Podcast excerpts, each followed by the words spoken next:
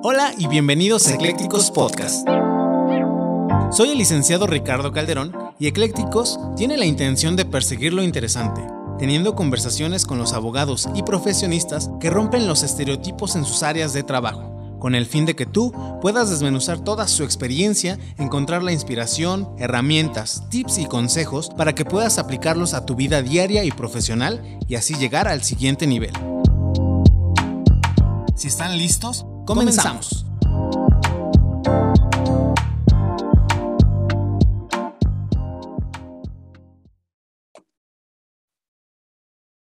Hola, ¿qué tal? Bienvenidos de nueva cuenta a Eclécticos. Esta segunda temporada que se está llenando de personalidades muy, muy importantes a las que yo quería traer al podcast porque me parece que son abogados que se esmeran realmente en construir su marca personal. Y el día de hoy tenemos una invitada muy, muy especial como todos los invitados que ya hemos tenido desde Colombia, una invitada internacional, la primera de la segunda temporada. Entonces nos acompaña la, la licenciada Margarita Guzmán Ramírez. ¿Cómo está? ¿Qué tal le pinta el día de hoy? Un saludo para todos los oyentes de Eclécticos y para todo el equipo de cabina, agradeciendo esta invitación y saludándolos desde Bogotá, Colombia.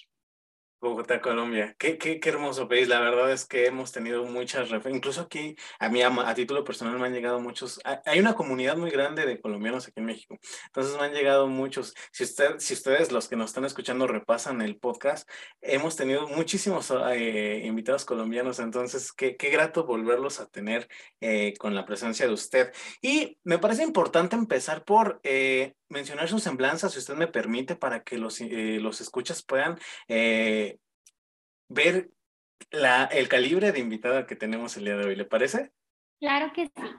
Bueno, usted es, una abogada egresada de la Universidad de La Sabana en Colombia.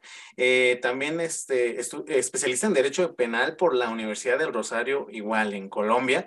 Eh, también tuvo la oportunidad de estudiar el diplomado en Psicología Jurídica y Sistema Penal Acusatorio por la Universidad Católica de Colombia y ha sido docente en diversos diplomados impartidos por instituciones y colegios jurídicos en toda Latinoamérica. De hecho, con muchísima presencia en México, aquí acotamos eso, y voz autorizada y ponente en múltiples foros internacionales de derecho penal y de derechos humanos. Vaya, un, un, este, un currículum de verdad impresionante. Muchísimas gracias por la, la presentación y al servicio de todos los oyentes de Eclécticos. Muy bien. Bueno, pues me gustaría comenzar por preguntarle, esto se lo preguntamos a todos los invitados que, que nos hacen el favor de estar aquí, ¿por qué usted eh, eligió estudiarla aquí en México, siempre digo, le decimos, la poderosísima carrera de Derecho. ¿Por qué de, decidió usted eh, por esa carrera? ¿Qué otras carreras le llamaban la atención? Y ya ahí podemos a lo mejor entrar en contexto y darle pie a la plática.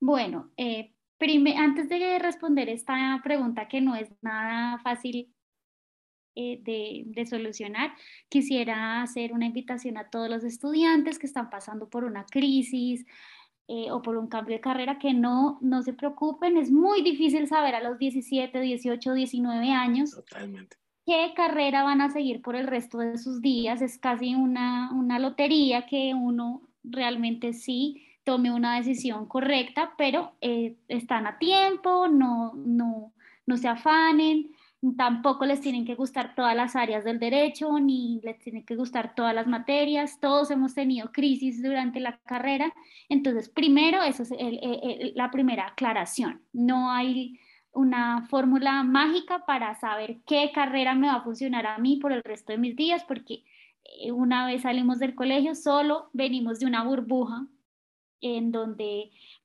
todos los profesores de nuestro high school nos llevaban de la mano y es muy difícil saber a qué uno se va a dedicar por el resto de los días. En mi caso particular, mm, yo siempre tuve afinidad por las ciencias sociales o las, eh, todas las humanidades. Entonces, la decisión de carrera fue bastante complicada. Eh, incluso confieso que si yo hubiera sabido que existía la carrera trabajo social, no hubiera estudiado derecho, sino trabajo social, porque a mí siempre me ha movido el servicio y sobre todo desde, desde el carisma de, de, la religión que yo profeso, esto es lo que me ha funcionado a mí para acercarme a, a, mi religión y para acercarme al Dios en el que yo creo. Entonces, esta eh, pues es la, primera la segunda aclaración. Si hubiera sabido que existía el trabajo social, seguramente hubiera estudiado trabajo social pero estaba entre ciencias políticas, derecho y relaciones internacionales y tomé el consejo de uno de mis padres que me dijo, estudia derecho que tiene de las tres y, y es importante aclarar que el derecho sí es una profesión bastante dinámica en la que tengo colegas que estudiaron conmigo, que todos se dedican a diversas ramas, incluso eh, no, no trabajan directamente como abogados, pero utilizan herramientas del derecho o también hay otros colegas que están ahorita incursionando en ramas del derecho bastante eh, recientes como el legal tech o el derecho de las tecnologías, eh, fashion law, eh, el sports law, el derecho deportivo, todos estos temas que pues uno en, mi, en mis épocas de estudiante, que vamos a decir que fueron hace un par de años para no no preocuparnos mucho. Eh, no, no se hablaba mucho de, de, estos temas, pero el derecho sí es una disciplina bastante versátil que nos permite adquirir herramientas, herramientas para nuestra vida profesional desde diversos espectros, casi que todos los, eh, los aspectos de nuestra sociedad pueden tener que ver con algo de derecho. Incluso hoy en día se habla de space law, del derecho del espacio y eh, un, montón de, nuevas categorías que, podemos ir descubriendo a lo largo de nuestros estudios. Totalmente de acuerdo. No se preocupen los estudiantes que están pasando por crisis. Eh, claramente yo también estuve a punto de retirarme en alguna oportunidad. No me gustaban todas las materias, tenía especial dificultad con derecho tributario. Eh, derecho privado tampoco era de mi, de mi agrado. Incluso mi primer empleo fue en derecho privado sin embargo, eh, pues mi desempeño fue bastante aceptable, pero no era lo que me, me apasionaba. Así que yo me dejé llevar por el servicio y eh, la vida y casi que eh, accidentalmente llegué al derecho penal y de la misma manera llegué a la academia del derecho penal. Entonces esta es más o menos mi historia profesional eh, que esperemos en próximos años también siga avanzando en esta, en esta carrera. No, y estamos totalmente convencidos de que así será. Lo platicamos fuera de cámara. Eh, es, creo, de las carreras eh, o de los profesionistas que, que, le pegan duro a la marca personal, que está creciendo a pasos agigantados. Estamos convencidos de que vamos a estarla escuchando, escuchando de su carrera muy, muy seguido a lo largo de este año que está comenzando. La segunda pregunta que incluso le iba a comentar, o ya la, la, contesté un poquito someramente, pero e, era justo esa. Eh, ¿En qué momento usted encuentra la vocación? Ya nos, ya nos habló usted del servicio social, que es eh, donde usted se encuentra como que más llamada o más atraída, si se me permite la palabra, pero ¿dónde es? Si, mi pregunta es más orientada, si fue durante la carrera o posterior a ella donde usted encuentra la vocación o la, sí, la vocación por la abogacía. Oye, ¿cómo fue ese proceso? Porque es un, eh, lo hemos tocado en muchísimos podcasts, creo que es hasta a veces un salto de fe el que se necesita para justamente llegar a eso.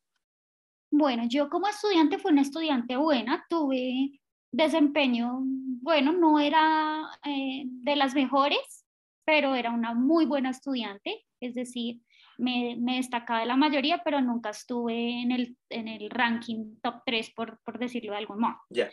Em, y sí, es que la, la, manera también en la que hemos aprendido derecho muchas veces no le permite al estudiante eh, dilucidar o, o, identificar sus pasiones porque eh, pues la teoría muchas veces no se conecta con, pues con lo que sucede en los estrados o en las empresas o realmente en, la, en, la, en el espectro profesional. Entonces es muy complicado como estudiante uno eh, despertar una, una, pasión por la profesión porque estamos más bien un poquito alejados, estamos más bien metidos en los libros. Claro que la teoría es bastante importante, pero mm, me parece que lo que estudiamos todavía no está nada aterrizado a lo que se vive en, en, pues nuestra, en nuestra profesión. Así que como estudiante sí, me, me destaqué en varias eh, asignaturas, incluso fui ganadora de una monitoría que en Colombia es un honor. Eh, ser monitor es ser un estudiante destacado que va a ayudarle a otros estudiantes a, llevar su proceso en ciertas materias. tuve una monitoría eh, y, y, me destaqué en varias asignaturas. Entre ellas se me facilitaba mucho penal. Todo lo que tenía que ver con penal se me facilitaba. Pero todavía no, no descubría este, sí, esta pasión, esta, esta eh, sí, eh, más que pasión, una vocación, una vocación. Así que yo me gradué, me gradué y me fui a estudiar inglés legal a la Universidad de Cambridge. Llegué a buscar mi primer empleo, no sabían qué, estaba aplicando casi que a todos los puestos de abogado junior y mi primer empleo fue en derecho privado, en donde yo dije, sí, pues me, me, gustan algunas cosas, pero no me veo el resto de mis días en, en esta rama. Además, mi lo que me mueve a mí, mi vocación es el servicio y pues no estar al servicio de los empresarios no era eh, pues lo que yo quería eh, realizar por el resto de, mis, de, de, de mi vida útil. Entonces empecé a buscar especializaciones para ver más o menos qué me gustaba y estaba entre derechos humanos y derecho penal, pero eh, eso también fue todo accidental, a uno la vida y la profesión lo va, lo va guiando. El tema fue que las inscripciones de derechos humanos ya habían cerrado y solo quedaba con derecho penal, entonces apliqué, solamente apliqué a la Universidad del Rosario, no apliqué a ningún otro lado y dije, bueno, si es para mí, eh, me admitirán, si no, pues no, y si de algún modo llegarán los recursos, porque pues uno de abogado junior tampoco es que eh, vaya a ganar millones, ni, y también los que estén estudiando esta profesión con la aspiración de empezar de una vez a ganar millones, pues de una vez les, les tengo que eh, decir que las cosas no son así. El mercado laboral, sobre todo para los abogados junior, tiene unos, unos salarios pues un poquito bajos, entonces este fue mi caso. Me ingresé, me aceptaron en la especialización de Derecho Penal y en las, durante las clases me di cuenta que, que el sistema pues, funciona a tropezones, que el sistema funciona a tropezones. Entonces, en esta especialización yo desarrollé el pensamiento crítico y eh, me preocupaba mucho la, la, sí, la, la situación de derechos humanos y la situación en general de las personas privadas de la libertad. La vida en, durante la especialización me llevó a un trabajo en derechos humanos con el Estado colombiano, en la Agencia Nacional de Defensa Jurídica del Estado colombiano, en Sistema Interamericano de Derechos Humanos y pues obviamente todos los hechos victimizantes tenían que ver con derecho penal, ya sea el sistema actual o el sistema anterior, entonces pues ya estaba como muy en sintonía. Y ya una vez terminé también ese trabajo, salí directamente a trabajar en derecho penal y la vida en, de algún modo me llevó también a la academia y en enero del 2019 me inscribí como voluntaria en una fundación, Fundación Caminos de Libertad, que ayuda a personas privadas de libertad y sus familias. Entré como abogada voluntaria y allí, eh, pues por motivos de pandemia, no he podido estar 100% eh, vinculada, pero sí he estado colaborando con, con algunas actividades de fundraising, de, de, em, de colecta de dinero, de kits de aseo, pero espero que ya eh, pronto la situación esté un poquito más controlada para volver a, a retomar mi, mi, mi labor de voluntariado. Eh, que sin duda ha sido no solo enriquecedora en, desde el aspecto profesional, sino eh, como, como ser humano, como ser humano, entender también la humanidad, eh, entender el valor, entender y devolverle el valor a la libertad, incluso a la misma vida en otros países donde el sistema penal también se encarga de restringir la vida la vida y entender también que en nuestro sistema penal eh, muchas veces usa como instrumento de castigo, incluso que el, ser humano pierda toda decisión sobre sí mismo, pierda su identidad, pierda sus derechos, incluso su misma dignidad. Y, algunos teóricos digan que es una dicotomía, pero los invito a ingresar a un penal a ver si, si pues, se atreven a decir eh, lo contrario. Entonces esto ha sido eh, más o menos lo que ha sucedido. Eh, con la academia también he tenido un crecimiento bastante acelerado, he tenido la oportunidad de dictar en Latinoamérica, Portugal, incluso en Filipinas, y esperamos dictar en varios países más. Buenísimo, sí, justamente por eso me parece muy importante iniciar con estas preguntas, porque ahí es donde la, la audiencia puede de alguna manera encontrar mm, o empatizar, yo creo que con, con, con, los mismos invitados. Justamente en los primeros episodios, incluso cuando no tomábamos el rumbo de un podcast jurídico, porque comenzamos con la idea de traer invitados de todo tipo, trajimos a un, este, a, a un coach de marca personal, también colombiano, se llama Alex Martínez, se radica en México, y justo nos decía eso. A mí me lo dejó marcado.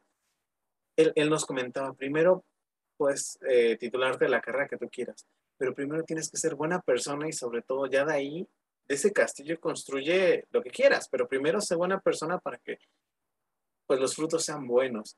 Entonces, creo que por eso es que le va como le va, porque creo que tiene esas bases muy cimentadas de no perder el piso y sobre todo tener esta no perder esta eh, empatía humana, que creo que es el talón de Aquiles del, del, gremio de abogados, yo creo que en toda Latinoamérica.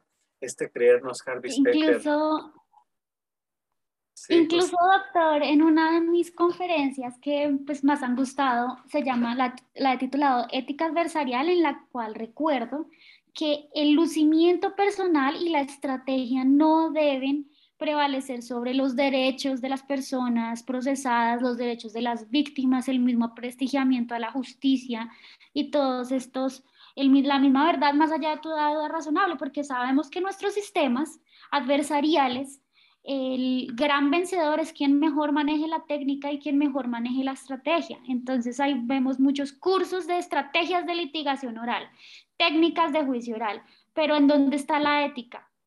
Muchas veces al defensor se le olvida que eh, están en juego la libertad de esta persona y por ende la misma vida de toda su familia, porque esto le cambia a una persona que pierde la libertad, no solamente se ve afectada esta persona, se ve afectada toda su familia, incluso sus allegados y, pues y hasta las mismas comunidades. Entonces, eh, ha sido bastante impopular, debo decirlo, esta, esta opinión, porque pues lo sabemos que eh, lo importante es el negocio y el lucimiento personal, pero eh, pues como dice el meme, había que decirlo y se dijo. Eh, y, y, sí, muchas personas no, no reciben bien esta, este tipo de opiniones, pero sí no hay que olvidar que en juego, en los escenarios de justicia penal, se encuentra la libertad, la vida, los derechos de las víctimas y situaciones bastante dolorosas incluso en países, eh, en países que todavía permiten la pena de muerte, eh, le restringen la vida a un ser humano. Y hemos visto que eh, potencias como Estados Unidos han tenido que salir a retractarse por ejecuciones que hicieron mal. Y, y, no, olvidemos del, no nos olvidemos de los fenómenos de las wrongful convictions o condenas erróneas porque tenemos nuestras prisiones repletas de personas mal condenadas y de inocentes. Entonces, eh, nunca el abogado debe olvidar eso y la responsabilidad social de un abogado es inmensa. Yo creo que de los, médicos y los abogados son quienes más deben ser, eh, deben tener responsabilidad social porque en sus manos está la vida, la salud, la dignidad, la libertad de las personas. Entonces, eh, no, no debemos perder el rumbo. Totalmente de acuerdo. Entender como penalistas que los bienes jurídicos tutelados que tenemos en nuestras manos son importantísimos y el derecho penal como última ratio es también poner en la balanza esas justamente esas dos cuestiones para ejercer nuestra profesión de la mejor manera, más allá de la recompensa económica. Así es. Totalmente. Elegimos un tema eh, muy, muy bueno que queríamos abordar en este episodio para que la audiencia también se vaya con un poquito de información. Eh, sobre todo, pues son, como le comentaba detrás de cámara, son abogados en construcción, estudiantes e incluso abogados ya, ya este, consagrados los que nos escuchan. Y el tema que elegimos fue la perspectiva penal en la violencia de género. Este tema violencia de género abordado en todas las ramas del derecho, eh, sin duda en webinars, en ponencias por todos lados, pero que creo que con usted vamos a poder encontrar el, punto fino. Eh, ¿por, qué, por, qué por qué elegimos este tema, abogada? Bueno, eh, yo también empecé a, impartir capacitaciones, cursos, charlas sobre, sobre este tema porque identifiqué que eh, mis conocidas y las amigas de mis conocidas casi que semanalmente estaban siendo víctimas de episodios de, violencia de género. Entonces me parecía importante también contribuir y, y unirme a todo este estallido para exigir el respeto a los derechos de la mujer y pues obviamente la, la raíz de, esta, de, de, la, de, la, preparación de, de, este tipo de charlas fue pues bastante triste porque era entender que ninguna mujer se ha salvado y que ser una, nacer mujer en Latinoamérica es eh, un sinónimo de resistencia y de aguantar toda suerte de humillaciones, acoso y abuso. Y eh, pues dejar un mensaje, dejar un mensaje. Entonces, como penalista, yo dije, bueno, ¿qué podemos hacer? ¿Cómo podemos articular las dos, las dos cuestiones? Y llegué a la gran conclusión que el sistema penal se queda corto, no solo en prevención, sino también en temas de sanción de episodios de violencia de género. Totalmente. Aquí en México incluso se tipifica como feminicidio. Eh, es un tema bastante fuerte, se, eh, nació aquí en las fronteras eh, eh, con Estados Unidos, entonces quiero pensar, desafortunadamente, la realidad de México es muy similar a la de Colombia, ¿cierto? Sí, parece una radiografía el panorama latinoamericano por diferentes razones. Bueno, la primera, las legislaciones de cada país han intentado incluir nuevos tipos penales con eh, sanciones bastante elevadas, sin embargo, eh, vemos que la estadística no ha disminuido. Es decir, este tipo de sanciones eh, parece que ya no están persuadiendo a nadie de no cometer este tipo ni otro tipo de conductas punibles. Todo lo que hemos estudiado de prevención general y prevención especial no se está cumpliendo. En Colombia se llama también feminicidio, prevé una pena altísima y le cierra las puertas a los preacuerdos.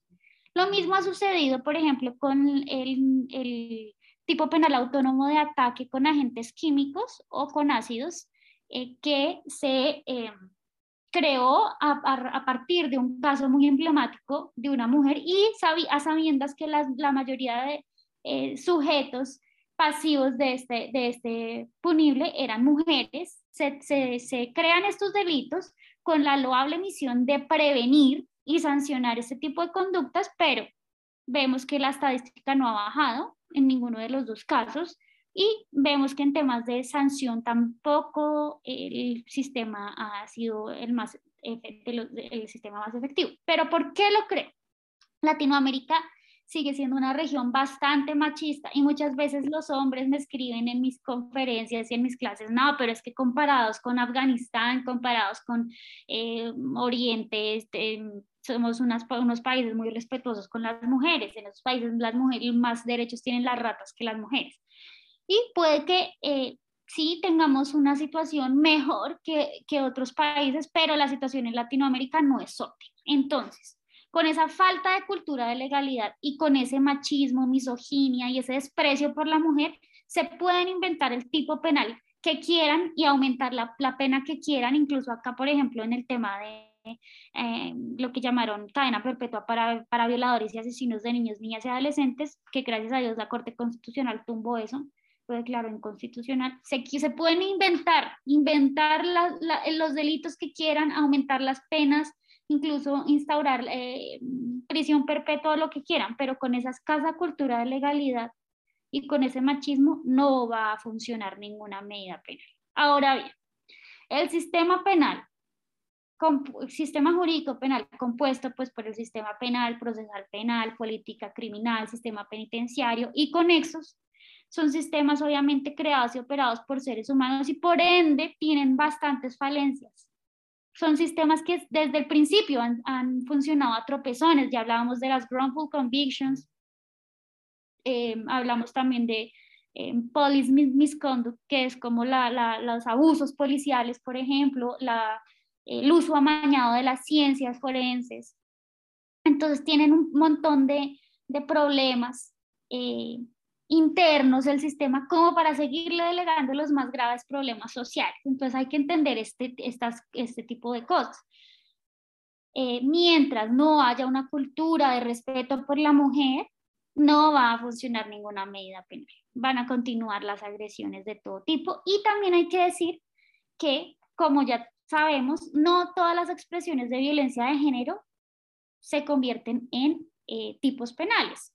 Eh, utilizamos como referencia, por ejemplo, el iceberg de violencia de género propuesto por Amnistía Internacional, que en otras organizaciones es el barómetro de violencia de género, donde en la punta del iceberg encontramos el feminicidio, luego encontramos la agresión física, violación, abuso sexual, insultar, gritar y amenazar, y hasta ahí llegó el derecho penal. El sistema penal se quedó ahí, pero hay otras expresiones que son violencia de género pueden ser menos visibles y más sutiles, como eh, desvalorizar, insultar, despreciar, chantaje emocional, culpabilizar. Y en, la última, en el último eslabón de ese iceberg encontramos, por ejemplo, humor sexista, controlar, publicidad sexista, invisibilización, lenguaje, lenguaje sexista, anulación y micromachismos. Es lógico que el derecho penal no se puede eh, encargar de todo esto porque es subsidiario, fragmentario y de última ratio. Sin embargo, todas estas otras eh, expresiones menos visibles y más sutiles también son lesivas para la mujer y pueden ser incluso banderas rojas o indicadores de una posible agresión peor en contra de las mujeres. ¿Qué pasa? Las mujeres se quedan sin instrumentos jurídicos de ayuda en este otro tipo de, de violencias menos visibles y más sutiles. Ahora bien, a la mujer en Latinoamérica y sobre todo en Colombia, y también me atrevo a decir que en Brasil, se le ha cosificado eh, de una manera ya extrema.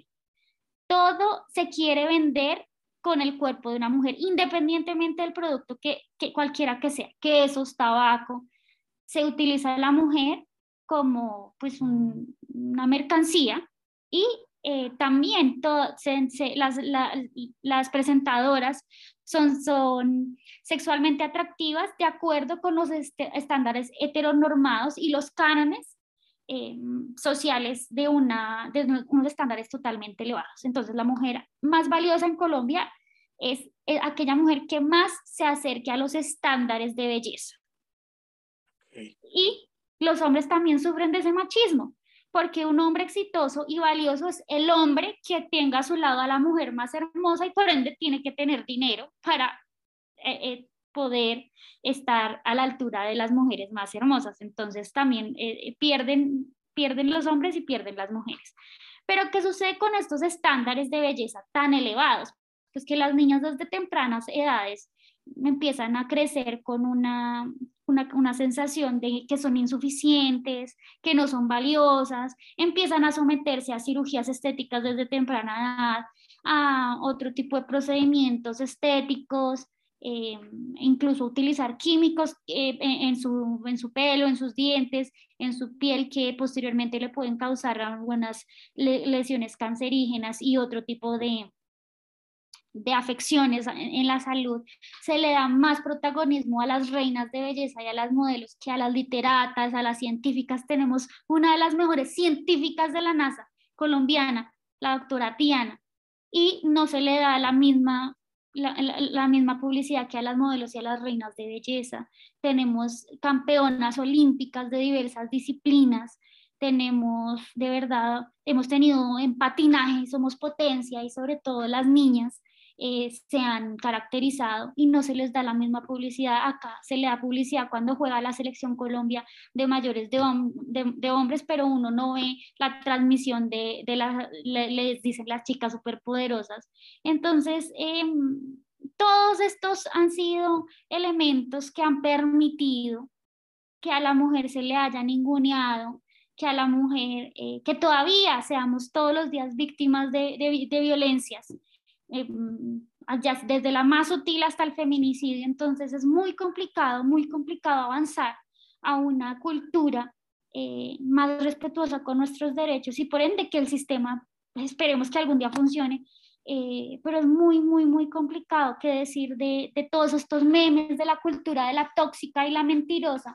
se le ha tildado a la mujer de tóxica por exigir el respeto y poner límites a la mujer feminista también ya eh, se le ha tildado de mata bebés, feminazi, eh, eh, comunista, si no lo sea, mala católica. Entonces, es muy complicado y, y, sobre todo con ese bombardeo de información violenta en contra de las mujeres en redes sociales como TikTok, eh, Instagram y, y, en los mismos medios tradicionales de comunicación donde, como ya lo mencioné, la mujer todos los días es eh, simplemente una mercancía. Entonces, eh, de una vez les adelanto que no va a funcionar ninguna medida penal, ni ninguna medida de otro tipo, mientras no colaboremos todos en, en acabar con esa cultura machista, misógina y violenta con las mujeres. Entonces empecemos, por ejemplo, por no seguir circulando las fotos de mm, mujeres desnudas o fotos íntimas o información o memes o este tipo de contenidos. Empecemos por, por, por, por lo más sencillo. Y este debate, yo siempre lo he dicho, no tiene que estar, no tiene que llegar ni siquiera a los estrados, porque esto se tiene que hablar desde los colegios, las comunidades, las parroquias, en las familias. Entonces, eh, pues hay muchas cosas que se pueden hacer. Se pueden hacer a las niñas pequeñas, no hay que estarlas hipersexualizando, las niñas dejarlas ser niñas, no estarles eh, diciendo cumplidos al mejor estilo de acosadores callejeros porque son niñas, ellas no están buscando eso. A las mujeres y a las colegas, a las compañeras de clase, no hablar de su apariencia física. Eh, ellas comparecen a esos espacios de la misma manera que los hombres lo hacen, entonces eh, evitar, evitar realizar este tipo de, de comentarios y, de ningunear los logros de las mujeres. Totalmente de acuerdo. Considero incluso que eh, naciones latinas, no se diga México, Colombia y Venezuela, son las que más este, han sufrido eh, esa situación y es lamentable porque más allá de la preparación personal que uno pueda tener y, con ello acceder a información como, como hoy eh, la tenemos con usted, creo que es un problema que viene más de raíz. Entonces, justamente empezar por uno mismo, ¿no? O sea, eh, en el grupo de amigos, ¿sabes qué? No festejarlo, ¿no? Simplemente el comentario, eh, estás con tus amigos, ya no, ya no digamos en el salón de clases, ¿no? No festejarlo y decirle, ¿sabes qué? Es que esto no es gracioso, esto no va, ¿no? Y ahí es donde creo yo en esa dialéctica puedes hacer un cambio, porque si va, aquí le decimos sacar de onda, ¿no? Si yo a un amigo le, no le festejo ese chiste, por así decirlo, pues eso va a sacar de onda, ¿no? Y a lo mejor en la siguiente lo va a pensar y le vas a dejar ahí la semillita de que tal vez, con mucha suerte, la próxima no lo haga, ¿no? Así es, así es, y de todas formas ya la mentalidad va cambiando y, por ejemplo, las nuevas generaciones ya tienen más claro este tema y ya no están aplaudiendo muchas expresiones de violencia de género.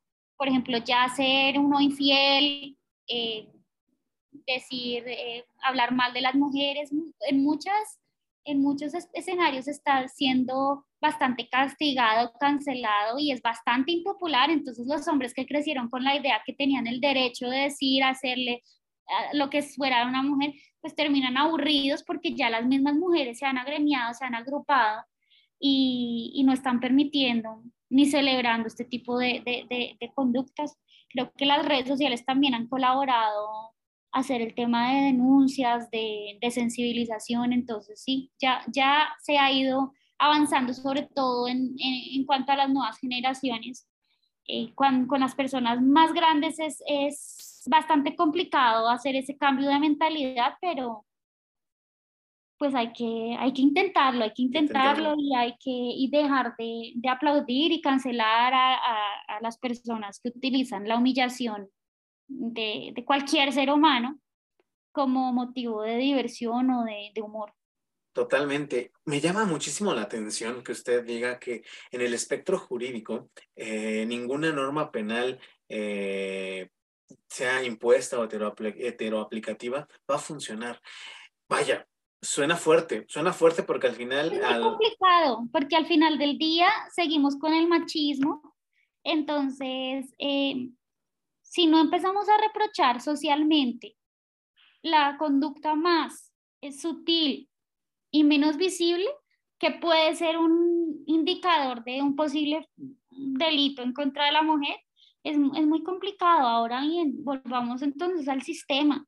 E interponer una denuncia no es tampoco tan fácil y sobre todo una denuncia de delitos sexuales, porque ya sabemos que el sistema revictimiza y que las personas van a juzgar a la mujer y la van a culpabilizar por todo lo que le suceda y la mujer va a tener que contar detalles muy íntimos una y otra vez y entre más específico mejor para que así, así sea creída.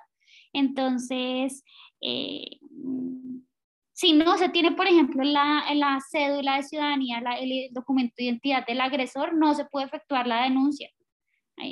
No hay centros de recepción de denuncia en la ruralidad, en la mayoría de los, pues, de los, de los, de las veredas o de los sitios alejados, es complicado la mayoría de personas en la ruralidad no tiene, no tiene acceso a Internet, entonces, ¿cómo se hacen las denuncias? Y sin denuncia, ¿cómo también esos delitos sexuales que son, se supone son de, puertas abiertas? Es muy complicado, muy complicado. Y qué decir que muchas veces el sistema, como decía, funciona a tropezones y le falla también a las víctimas, le falla a, sistema le falla a todo el mundo, le falla a los procesados, porque ya lo mencionamos, wrongful convictions, y personas muy mal condenadas, inocentes, y también le falla a las víctimas. A muchas veces eh, lo sabemos, sabemos que las víctimas, por ejemplo, en el sistema colombiano no son parte y tienen que ir muy de la mano con lo que decía el fiscal y eh, por, por la altísima carga laboral de los fiscales, la fiscalía no tiene un buen desempeño. Entonces, eh, pues yo la verdad no, no, pues no, Mm, resolvería el problema desde el punto penal, desde, desde el sistema penal. Y pues eh, lógico que si no hay una cultura de respeto por la mujer, vayan a seguir estas eh, conductas punibles y toda expresión de violencia de género. Entonces, eso es esto. Y, y, y con la estadística eh, se demuestra que mi lógica no ha fallado, porque ojalá, ojalá si fuera, y yo no voy a desconocer el, el, contenido simbólico que tiene, por ejemplo, el, el tipo penal autónomo del feminicidio, ni más faltaba, porque pues yo también soy abiertamente feminista, pero eh, pues que nos sirve lo simbólico o lo efectivo, y en términos de prevención y de sanción, eh, no está siendo efectivo el sistema penal.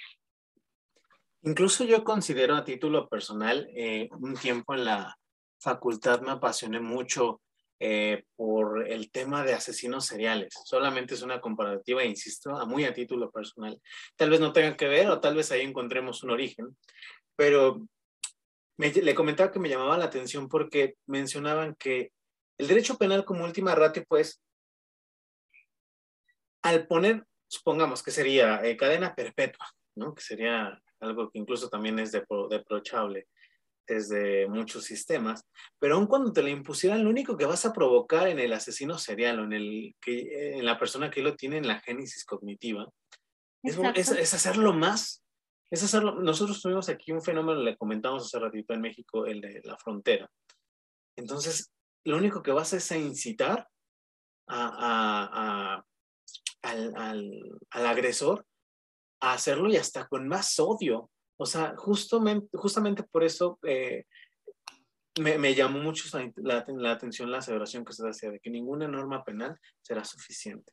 Bueno, eh, en ese tema de asesinos seriales, eh, los que también dicen violadores seriales y todo lo, lo que denominan el monstruo, el no sé, bueno, todos estos casos, hay que ver primero qué tal está la salud mental de esta persona, ¿no? Y, y con esto también hago una invitación a todos los queridos estudiantes a no desatender la salud mental, igual que la salud física, también hay que atender la salud mental. Terapia como canasta básica. Estos asesinos seriales, como los llaman, que son personas que desafortunadamente viven en situación de delito, porque no hacen más sino capar terapia psicológica y terapia psiquiátrica. Entonces, esta es un llamado de atención eso ya no, ya no hay ningún estigma, yo puedo decirlo, yo también he vivido situaciones muy tristes de mi vida, soy feliz tomando terapia también porque me hago cargo también de mi salud mental, me hago cargo de mis emociones, me hago cargo de mis decisiones, me hago cargo de, de mis errores, de todo.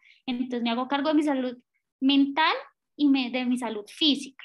Estas personas que no van a terapia psicológica, que no van a terapia psiquiátrica, pues claro que estarán salidas totalmente de control y estamos de acuerdo que hay personas que su diagnóstico psiquiátrico es tan, de verdad, tan, tan preocupante que no pueden llevar una vida como la llevamos el resto de la comunidad, que tienen que vivir bajo una situación de una vigilancia especial, ya sea un cuidador de, la familia o ya sea que se encuentre eh, de día en, en, un centro de apoyo, ya sea un interno, hay que ver la, la situación de, de salud mental de las personas, ya sea que estén que, con un diagnóstico o ya sea que estén pasando por un episodio transitorio que le ha nublado todo, toda su comprensión y que le hace interpretar la realidad de otra manera. Esto es, el, esto es el, la primera reflexión. ¿Cuántas tragedias se hubieran podido evitar si en serio nos pusiéramos las pilas a, tomar terapia, a ir al psiquiatra cuando ya vemos que tenemos algún tipo de, de, emociones que se nos está saliendo de las manos.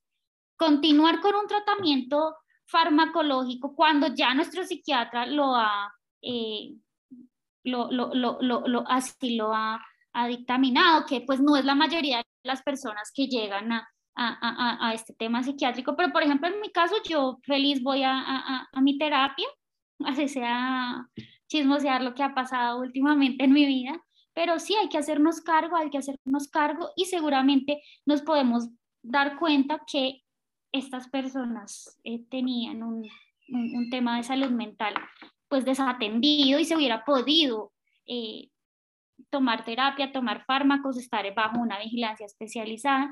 Entonces, eh, esta es la invitación, no es atender nuestra salud mental ni la salud mental de nuestros allegados cuando también identificamos ciertos patrones que pueden ser señales de alerta.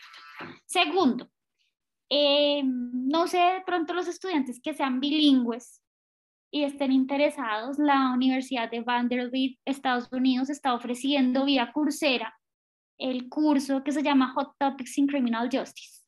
Se puede pedir incluso la beca 100%, los invito a tomarlo y allí en ese curso eh, lo dictan obviamente profesores americanos. En este curso explican cómo en el sistema americano casi no procede ni prospera el tipo de defensa de insanidad mental o una persona que en, el sistema colombiano se llama que inimputable, que casi no prospera.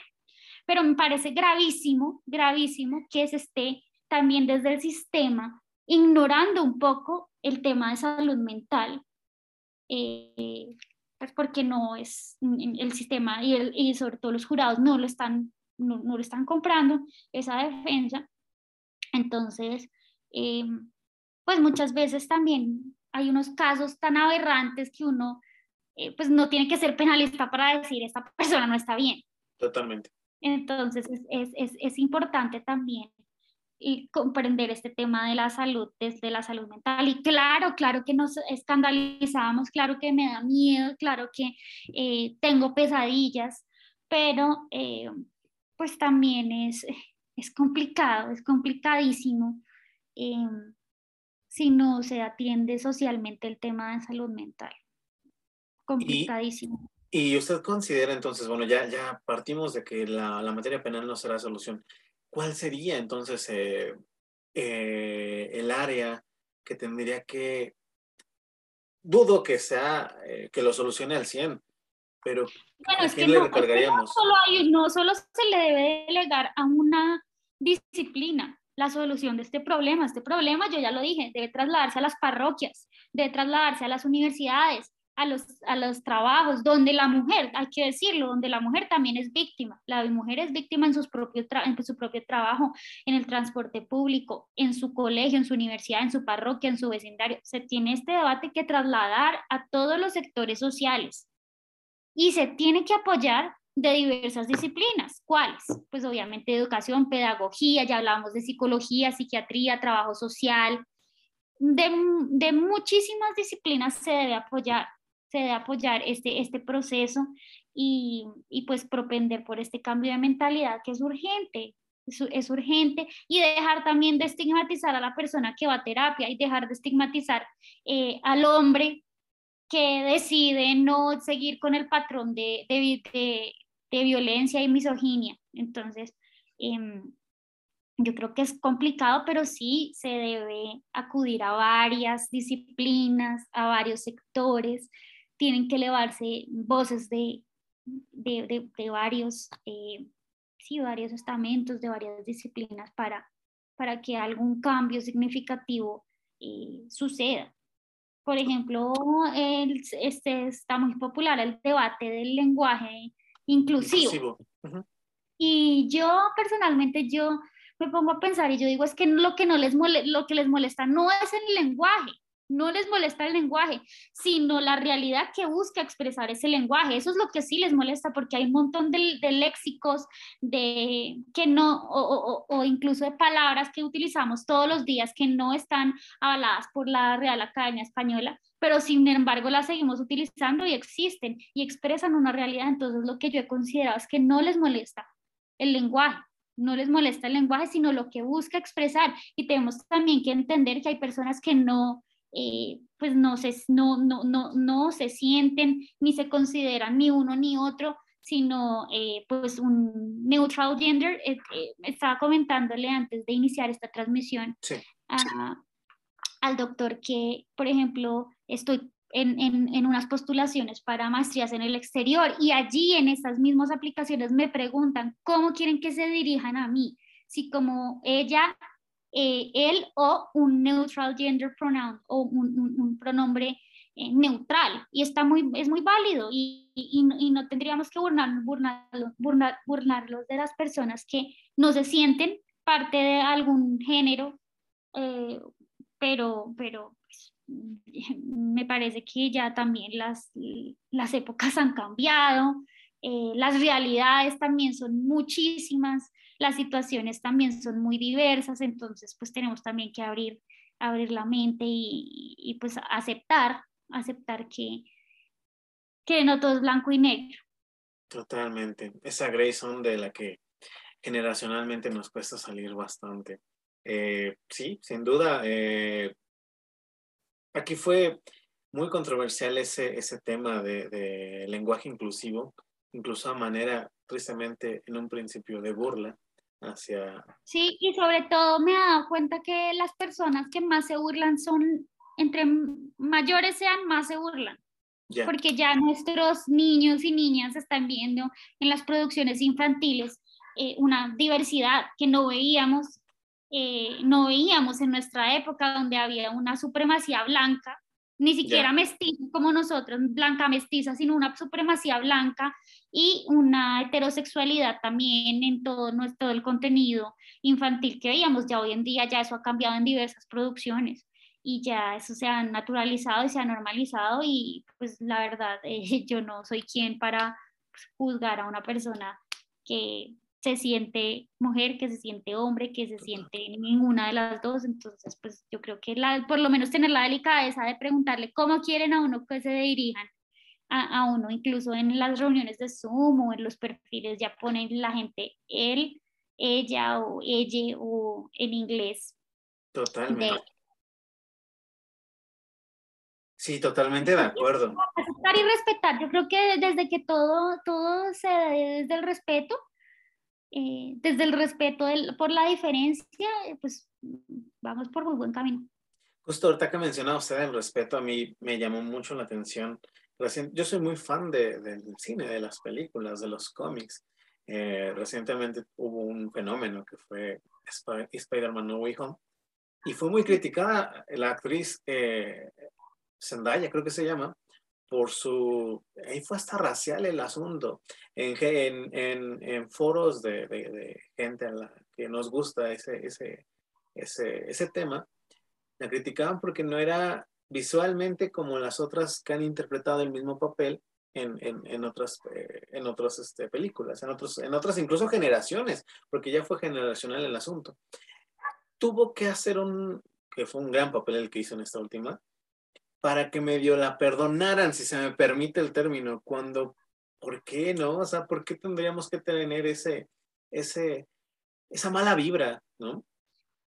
sí, como lo mencioné hace unos momentos, pues todo el contenido que nosotros consumíamos era, eh, dejaba un mensaje de supremacía blanca y vuelvo a repetir, no blanco mestizo como nosotros, sino blanca, caucásica, eh, norteamericana y europea. Entonces, pues salirse de esos estándares también es muy complicado. Vemos incluso nuestros reinados de belleza mm. de Latinoamérica, donde Colombia es un país de una etnicidad tan diversa, una diversidad racial y un mestizaje de verdad tan, tan completo, porque Colombia, en serio, no sé si eh, se han visto la película Encanto, en Colombia sí sucede esto, las familias son de todas las razas, hay blanco mestizos, incluso personas rubias, eh, también aquí hay mucha eh, ascendencia de otros, de otros países, todavía influencia, y comunidades indígenas todavía tenemos bastante, tenemos em, comunidades palenqueras, afro, entonces eh, esta es la realidad latinoamericana. Nosotros somos unas sociedades bastante eh, ricas en términos de etnicidad y, y, dejar solamente un solo estándar de belleza que es la mujer blanca, una mujer delgada, porque nuestras sociedades son gordofóbicas, una mujer que por lo general tiene el pelo liso o lacio, como se conoce en otros países, porque nosotros no aceptamos el, pelo afro, ni aceptamos las trenzas que expresan toda esa africanía que se vive en el Pacífico y en el Caribe de Colombia. No aceptamos, eh, por ejemplo, una, una, persona que no tenga los dientes parejos. Eh, tenemos ya un, canon tan eh, eurocéntrico que salirse es muy complicado y, y, pues a mi parecer hay diversidad de cuerpos, la belleza no es, no hay un único estándar. Eh, por ejemplo, esta actriz Zendaya, ella es preciosa. Eh, cuando se deja también su, su afro es impresionante, imponente. Eh, entonces empezar a aceptar, porque históricamente nos han vendido que el pelo eh, no sé cómo se conozca, los rizos en México, creo que pelo chino, eh, afro, eh, las trenzas, son pelo malo. Y solamente quien tenga el pelo, el, cabello liso es, es, es, pues lo que está en el, en el, estándar y en los trabajos, incluso muchas veces a las mujeres las hacen alaciarse, las mujeres desde temprana edad, ya lo decía yo, se someten a tratamientos químicos y no digo de las nuevas queratinas que ya pues no contienen, pues que contienen químicos, pero no son como las primeras y como el mismo Alice que le ha generado cáncer a tantas niñas y a tantas mujeres. Y hay que, hay que empezar a aceptar, hay que aceptar la diversidad y hay que aceptar también que la historia no, no se debe ver desde una perspectiva ni eurocentrista ni de de white supremacist, de supremacía blanca, también hay realidades, historias de la africanía. Les cuento aquí en Colombia existe una comunidad que se llama San Basilio de Palenque, la primera comunidad libre eh, de, de, personas afro, libre de Latinoamérica, en donde realmente sí se vive esa africanía y, y se mantiene viva esa tradición y ese amor por África. Pero no todo esto lo hemos un poco nublado por pues la única versión de la historia que nos han contado, que ha sido obviamente los, los colonos, que se supone que nos hicieron antes un favor, eh, que nos eh, beneficiaron, entonces, pues no, no me gusta tampoco entrar a estos terrenos que no son de mi experticia, pero sí me dedico también a, a, estudiarlos, a, a, reflexionar, a buscar contenido. Por ejemplo, eh, las, las, mujeres que estén siguiendo esta transmisión, hay diferentes perfiles de Instagram dedicados a mujeres afrofeministas, afroféminas o mm, afrolatinas, hay diferentes, eh, donde hablan de toda esta historia de la cosificación y sexualización del cuerpo de la mujer afro, del cuerpo de la mujer negra. Entonces, eh, muy interesante, me quedaría aquí hablando de ese tipo de, contenido, pero como lo digo, eh, prefiero no entrar a terrenos espinosos que se salen de mi, de mi experticia. Totalmente, me recordó, hace, hace unos meses fui invitado eh, al quinto foro anual de una asociación de derecho deportivo aquí eh, en la Ciudad de México, se llama SAP, y hablaron mucho del, de, de, de, este, de, esos temas que hoy estamos tocando. De hecho, para mí es una remembranza de todo lo que, de lo que se habló en diversas mesas. Y tocaban el tema, por ejemplo, del fútbol femenil. Aquí en México tiene, creo que cinco años eh, la liga profesional, pero ellas exigen los pagos. Eh, mm. Eh, sí, equitativos a lo que gana, ya no digamos una estrella, sino el promedio de los jugadores este, profesionales de género masculino. Y peor, darnos cuenta que aquí, yo también soy muy fan del fútbol, allá en Colombia también es, es este, un deporte muy seguido. Que aquí unos partidos, de repente ya los transmiten aquí los, los de la Liga Femenil. Son unos partidos buenísimos. O sea, te juro que no, una calidad de goles que ni los varones de verdad los hacen. Entonces ahí sí entiendo esa lucha. Es como traer a la mesa esos temas. Porque es, que uno diría, uy, no, una mujer que juega bien fútbol, precisamente porque no las vemos todos los días. No las vemos todos los días y hay mujeres también triunfando en espectros que eh, históricamente el hombre tenía la, el dominio o el micrófono, por ejemplo, en derecho penal. En derecho penal, históricamente, es una ciencia, una disciplina Dominado por hombres. La mayoría son hombres, los, todos los profesores en el pasado eran hombres, si acaso una, una sola docente. Eh, pero hoy en día, gracias a, pues a todo este estallido, ya se le han ido abriendo los caminos a las hermanas. Eh, vemos también en mujeres trabajando en disciplinas, como lo decía, que solo eran eh, pensadas para el hombre. Entonces la mujer está ahorita triunfando en casi todos los sectores sociales y pues obviamente esperamos que el tema de, de igualdad de cuotas sea pues muy mm, evolucione para mejor en próximos años. Totalmente. Para ir cerrando, de hecho, ahorita me, me recordó que el segundo episodio que tuvimos ya invitados eh, eh, abogados fue con una penalista a la cual le mandamos un solo, se llama Denise Almanza, y ella le, le hicimos, bueno, pude con ella hacer, plantear una pregunta que a mí antes de salir de la facultad me hicieron. Fue justamente una chica que me decía, pues ya estoy aquí, ya, ya, ya estoy por terminar la carrera. Pero ya había tenido como que ciertas experiencias, ¿no? De que te mandan aquí, de pasante aquí les decimos, de, de llevar eh, expedientes y demás. Pero no, dice, yo no, me, yo no me veo como postulando porque tengo miedo. Le decía yo, ¿miedo a qué? Pues es que de entrada, pues los bienes jurídicos tutelados que manejan, pues quedarle mal al cliente, que ese es el primer miedo, ¿no? Pero decía sobre todo al acoso. Ella ya se había enfrentado en las filas de juzgados a cuestiones de acoso, con los mismos profesores. Y yo me sentía no capaz de poder completar, porque ella me, me pedía un consejo. Uno como hombre, pues sí te pasa, pero no tanto como ustedes. Entonces me gustaría complementar esa pregunta. ¿Usted qué consejo le da esa chica que hoy está en la misma situación, tal vez ya titulada, tal vez ya egresada, tal vez a un paso de salir, pero que ese miedo eh, la tiene como atorada. ¿Qué, qué, qué en, su, en, su, en su experiencia le ha servido para dar ese, ese salto hacia adelante?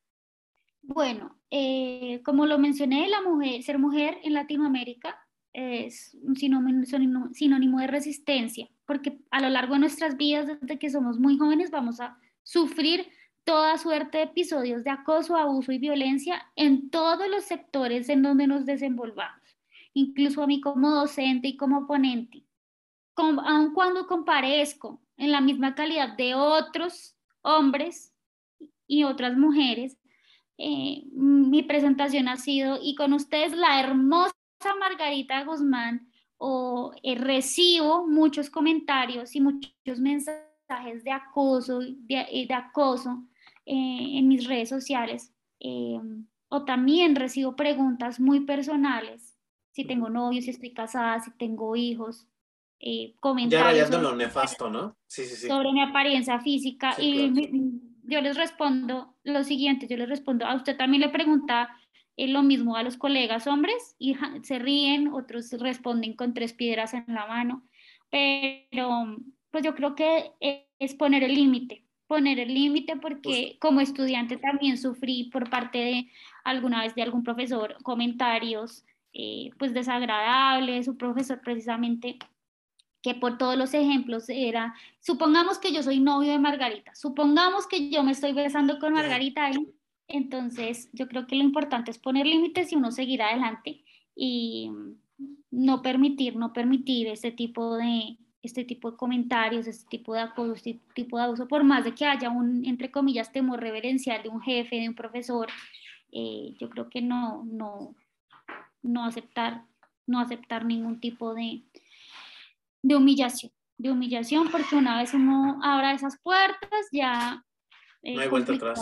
complicado frenarlo. Y, y, yo ya últimamente no le, no le hago mucho, mucho caso a, a, los comentarios que me dejan desagradables algunos alumnos. Claro que la mayoría son muy respetuosos, muy cordiales conmigo, pero si es algo ya muy pesado, yo lo, lo publico, sin obviamente sin el nombre, sin, sin, el nickname de la red social, pero pues es que esto es el pan de cada día, entonces no permitir, eso no se puede permitir. Yo, por ejemplo, ya no permito nada de, este, de estas cosas. Una persona también que cuando se enoja va golpeando la pared o va diciendo la grosería, así no.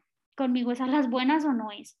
Eh, cuando también las mujeres estén eh, empezando a salir con un ánimo de alguna relación de tipo afectivo, leer las red flags, ya que está toda esta cultura de las red flags, saber leer las red flags.